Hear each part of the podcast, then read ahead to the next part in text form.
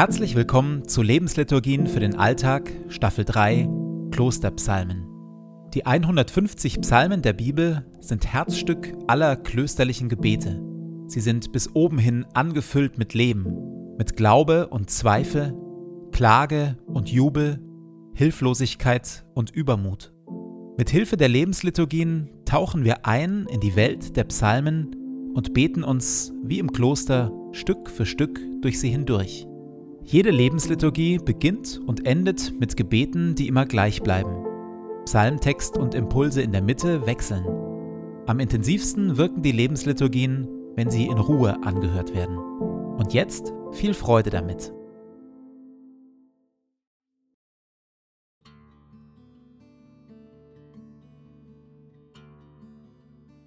Zu Beginn meines Betens lege ich zur Seite, was mich beschäftigt, und lasse es ruhig werden in mir. Ich sammle meine Gedanken und atme langsam und bewusst.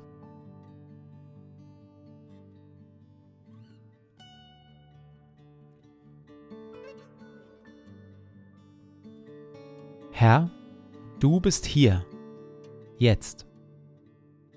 Du schaust mich liebevoll an.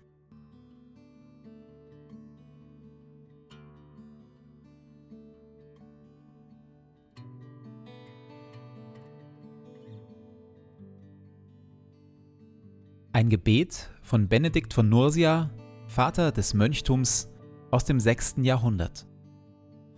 Verleih mir, gütiger und heiliger Vater in deiner Huld, einen Verstand, der dich versteht, einen Sinn, der dich wahrnimmt, einen Eifer, der dich sucht, ein Herz, das dich liebt, ein Tun, das dich verherrlicht und eine Geduld, die auf dich harrt. Amen.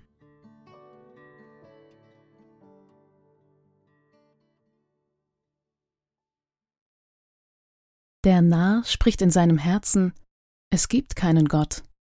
Sie richten Unheil an. Ihr ganzes Verhalten ist abscheulich. Keiner handelt so, wie es gut wäre. Der Herr schaut vom Himmel herab auf die Menschen. Er möchte sehen, ob es einen unter ihnen gibt, der verständig ist, einen, der nach Gott fragt. Doch alle sind vom richtigen Weg abgewichen. Sie sind durch und durch verdorben. Keiner handelt so, wie es gut wäre, nicht ein einziger. Haben denn alle, die Unrecht tun, keine Einsicht mehr? Sie fressen mein Volk auf, so als wäre es ein Stück Brot, und zum Herrn rufen sie überhaupt nicht. Doch der Tag wird kommen, an dem sie von Schrecken gepackt werden. Denn Gott ist mit denen, die nach seinem Willen leben. Die Hoffnung der Armen wollt ihr zerstören? Der Herr gibt ihnen sicheren Schutz. Käme doch endlich vom Berg Zion die Rettung für ganz Israel. Wenn der Herr das Geschick seines Volkes zum Guten wendet, dann wird ganz Israel in Jubel ausbrechen. Überall im Land wird Freude herrschen. Der Psalm scheint in zwei Hälften zu zerfallen. Der erste Teil gipfelt in der Erkenntnis, keiner handelt so, wie es gut wäre, nicht ein einziger. Im zweiten Teil wirkt es dann so, als gäbe es nun doch Menschen, die nach Gottes Willen leben. Unterdrückte allerdings, Arme, darunter natürlich auch der Psalmbeter selber. Wir hören in dieser Folge noch einmal aufmerksam auf den ersten Teil dieses Psalms. Er beginnt so. Der Narr spricht in seinem Herzen, es gibt keinen Gott. Sie richten Unheil an. Ihr ganzes Verhalten ist abscheulich. Keiner handelt so, wie es gut wäre. Der Narr spricht in seinem Herzen, es gibt keinen Gott. Worum es hier nicht geht, ist Atheismus. So etwas wie Atheismus gab es zur Zeit des alten Israel nicht. Stattdessen geht es um eine atheistische Lebensweise, also um eine Weise, das eigene Leben so zu leben, als ob es Gott nicht gäbe. Sprich, ein Leben nach eigenen, selbstgewählten Maßstäben. Ein Leben im Vertrauen auf die eigene Kraft. Ein Leben, das in die Annehmlichkeiten und in die Aufstiegschancen dieser Welt ganz vernarrt ist. Ein voll und ganz diesseitiges Leben also. In einen solch atheistischen Lebensstil hineinzurutschen, ist ziemlich leicht.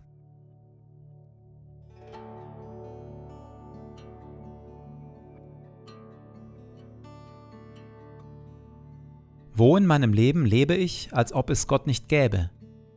Nach eigenen, selbstgewählten Maßstäben? Im Vertrauen auf meine eigene Kraft? Vernarrt in die Annehmlichkeiten und Aufstiegschancen dieser Welt? In der Stille komme ich mit Gott darüber ins Gespräch.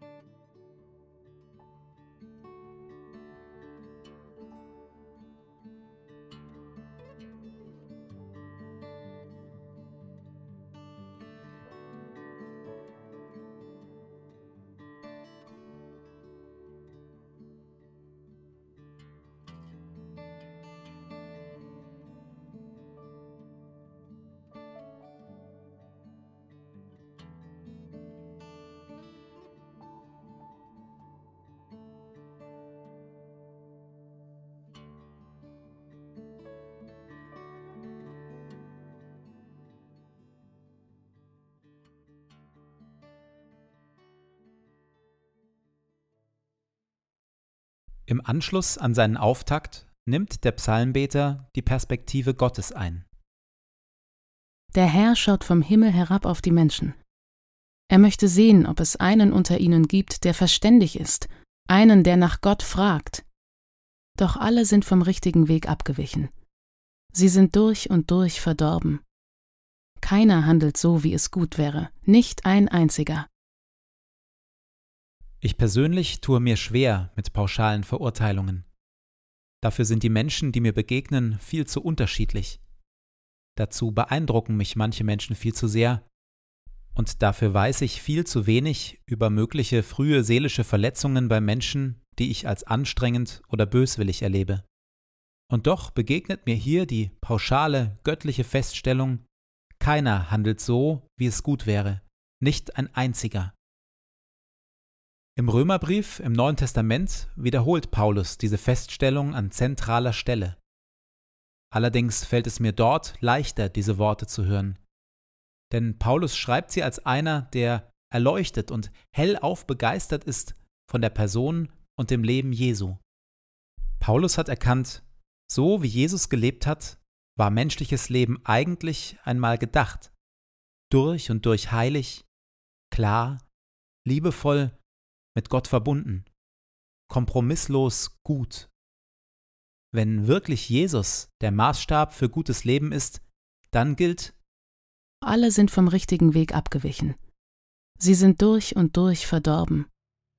Keiner handelt so, wie es gut wäre, nicht ein einziger.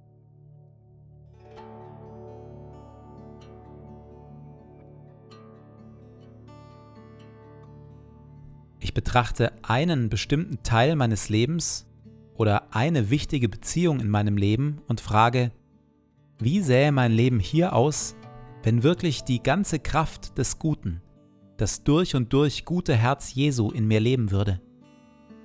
Im Anschluss bete ich, dass Gott mir etwas von dieser Gutheit Jesu ins Herz schenkt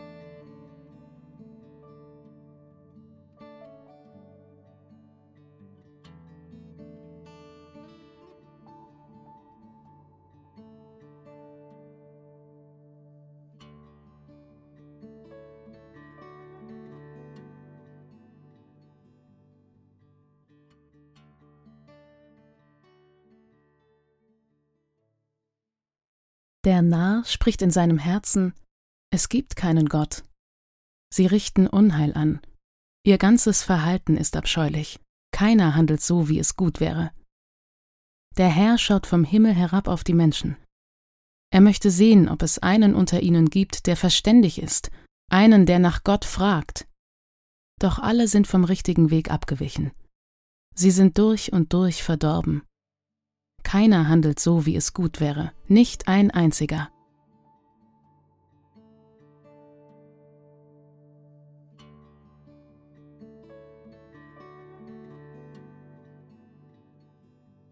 So lade ich dich, Gott, nun ein, den Tag, der vor mir liegt, zu gestalten. In mir und mit mir. Atme in mir, Heiliger Geist, dass ich heute Gutes denke. Wirke in mir, Heiliger Geist, dass ich heute Gutes fühle. Pulsiere in mir, Heiliger Geist, dass ich heute Gutes tue.